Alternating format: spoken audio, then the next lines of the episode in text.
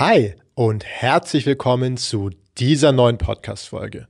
Heute geht es um das Thema Investieren in Wasser. Ein Thema, das sich viele von euch gewünscht haben.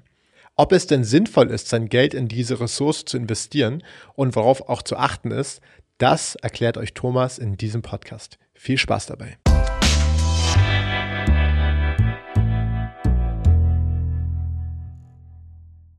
Zunächst einmal vorab, beim Investieren in Wasser handelt es sich um eine sogenannte Sektorwette. Wir setzen also auf einen gewissen Sektor, auf eine gewisse Branche. Dieser Sektor, von dem wir sprechen, heißt im Englischen Utilities, bei uns Versorger. Hierzu zählen verschiedenste Untergruppierungen oder Untersektoren, wie zum Beispiel Energie, Zu- und Abwasser, aber auch Abfallbewältigung, Strom und Gas. Sektorwetten sind immer deutlich riskanter und spekulativer, als wenn man breit diversifiziert über alle Branchen und Sektoren hinweg investiert. Aber schauen wir uns jetzt mal an, woher denn diese Idee kommt zu sagen, jetzt möchte ich gerne in Wasser investieren bzw. in Unternehmen investieren, die mit Wasser etwas zu tun haben. Wasser ist zwar eine Ressource, die ca. 70 Prozent der Weltoberfläche bedeckt, allerdings ist der größte Teil von diesem Wasser für uns nicht brauchbar. 97 Prozent des gesamten Wassers auf der Welt ist Salzwasser und somit für uns als Mensch nicht genießbar und auch industriell nicht nutzbar. Von den verbleibenden 3% stehen für den menschlichen Gebrauch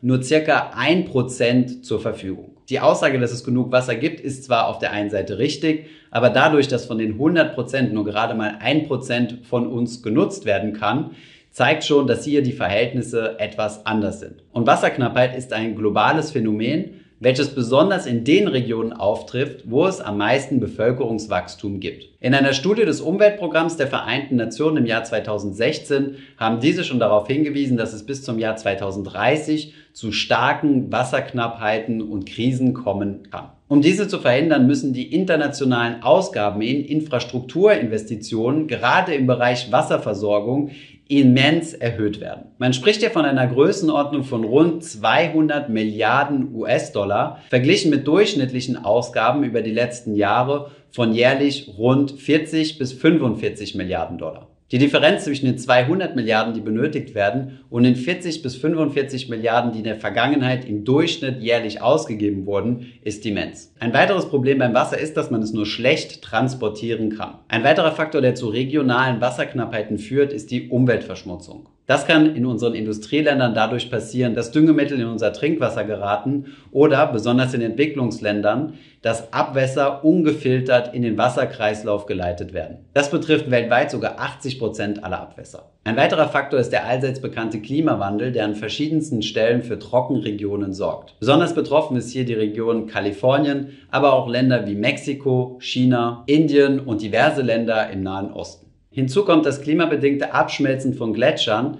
Gletscher sind ja natürliche Wasserreservoire. Wenn diese wegschmilzen, gibt es auch weniger zugängliches Süßwasser. Zur fehlenden Verfügbarkeit von Wasser kommt auch eine verstärkte Nachfrage. Denn durch die Entwicklung der Schwellenländer, die jetzt einen höheren Lebensstandard haben und auch ihre Produktion hochfahren, wird auch in der industriellen Produktion mehr und mehr Wasser benötigt. Ein weiteres Problem ist das durch die Vereinten Nationen angesprochene Problem der mangelnden Investitionen in Infrastrukturen. Um Süßwasser nutzbar zu machen, braucht man Wasseraufbereitungs- und Filteranlagen, in gewissen Fällen auch Entsalzungsanlagen, sowie Rohre, Leitungen und Pipelines und Möglichkeiten, Wasser zu lagern, wie zum Beispiel in Stauseen oder in Wassertürmen. All diese Infrastruktur kostet Geld und man muss in diese investieren. Das Problem bei diesen Infrastrukturinvestments ist aber, dass sie auf sehr lange Sicht hinaus geplant werden müssen und man sie ganz locker mal ein oder zwei Wahlperioden vernachlässigen kann, um Geld für andere, vielleicht aus politischen Augen betrachtet, attraktivere Investitionen zu haben.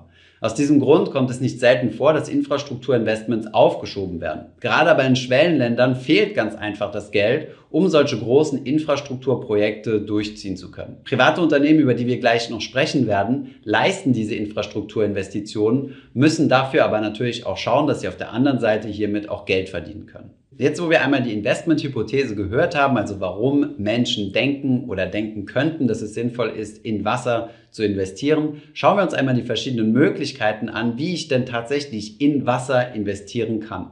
Denn Wasser ist ja nicht so wie Öl oder Gold eine Commodity, also ein Rohstoff, den man einfach kaufen kann. Es gibt also auch keine derivativen Produkte auf Wasser, wie zum Beispiel Optionen oder Futures. Es ist also kein klassisches handelbares Produkt, was man so an einer Börse handeln kann. Wenn du also von Wasser profitieren möchtest, könntest du dir theoretisch jede Menge Wasser irgendwie in einem Behälter aufbewahren. Aber da es für Wasser keinen Markt gibt, wirst du Schwierigkeiten haben, das irgendwie gewinnbringend in der Zukunft verkaufen zu können. Wasser muss lokal gefördert werden und deswegen sind alle Unternehmen, die was mit Wasser zu tun haben, Unternehmen, die man im groben dem Infrastruktursegment zuordnen kann. Es macht zum Beispiel keinen Sinn, Wasser in irgendeiner Weise bei uns zu fördern und es dann in die Sahara-Wüste zu verkaufen, wo es natürlich deutlich mehr wert ist. Allein die Transportkosten lohnen sich hier schon nicht. Deswegen sind Infrastrukturprojekte lokal und es geht überwiegend um lokale Wasserförderung und Wasseraufbereitung. Das bedeutet, Abwasser wieder sauber zu machen. Dasselbe gilt übrigens auch für in Trinkflaschen abgepacktes Wasser. Auch wenn es sich hierbei um internationale Marken handelt, werden diese in der Regel doch relativ lokal abgefüllt. Die erste Möglichkeit also von Wasser zu profitieren wäre zum Beispiel eine Investition in ein solches Infrastruktur- oder Versorgungsunternehmen. Hier gibt es tausende Unternehmen und hunderte, die an der Börse gelistet sind. Übrigens, wenn ihr weltweit diversifiziert in ein MSCI World investiert, habt ihr auch Versorgungsunternehmen mit in eurem ETF drin. Einer ist zum Beispiel American Waterworks, einer der weltweit größten privaten Wasserversorger Nordamerikas mit sehr langlaufenden Verträgen mit der Regierung. Dieses private Unternehmen schließt also lokal mit Kommunen Verträge und kümmert sich dann um die Wasserbelieferung der einzelnen Haushalte und natürlich auch um das Abwasser. Ein weiteres Unternehmen ist zum Beispiel Xilem. Es handelt sich hierbei um einen großen Hersteller von Wasseraufbereitungsanlagen. Also mehr auf der technologischen Seite werden hier das Equipment für Kläranlagen hergestellt. Ein weiteres Unternehmen ist das Börsenschwergewicht Veolia aus Frankreich welches sich auf Energieversorgung, aber auch Wasseraufbereitung und Abwassermanagement spezialisiert hat. Diese Unternehmen sind einfach mal Beispiele, die wir einfach so rausgepickt haben, die du auch im MSCI World drin hast. Es handelt sich hierbei natürlich um keine Aktienempfehlung. Neben jeder Menge aktiv gemanagter Fonds mit dem Fokus auf Wasser gibt es auch einige ETFs in diesem Bereich. Diese Indizes unterscheiden sich allerdings stark vom regionalen Fokus und vom thematischen Fokus. Einige sind mehr auf Infrastruktur, andere mehr auf Versorgung und andere wiederum mehr auf die Aufbereitung konzentriert. Zwei Indizes, auf die es hier in Deutschland auch ETFs gibt, ist zum Beispiel der S&P Global Waters. Dieser bietet Zugang zu den 50 größten und liquidesten Börsenunternehmen mit dem Fokus Wasser. Hier drin befinden sich also Wasserversorger und Aufbereiter. Ein weiterer Index ist der World Water Index, der sogenannte WOWAX.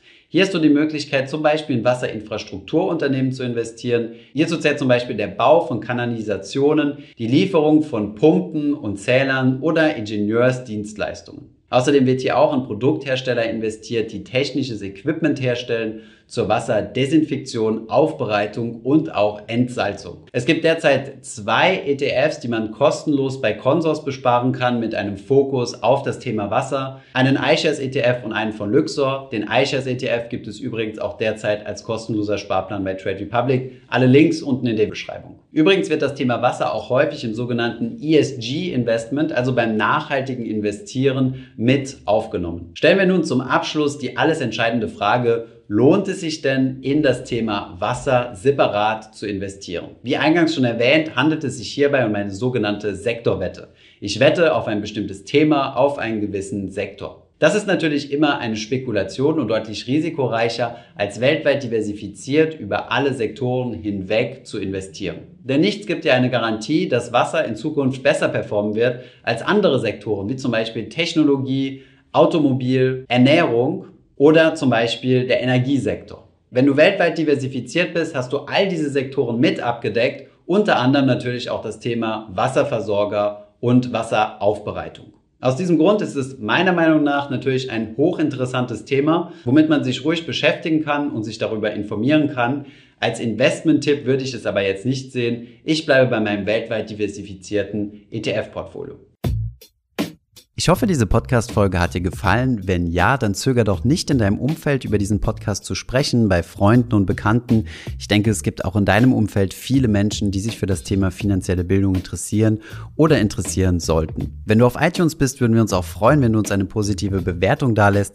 Das hilft uns, den Podcast noch einfacher auffindbar zu machen. Alle wichtigen Links und Verweise findest du wie immer in den Show Notes zu diesem Podcast. Vielen Dank fürs Zuhören und bis zum nächsten Mal.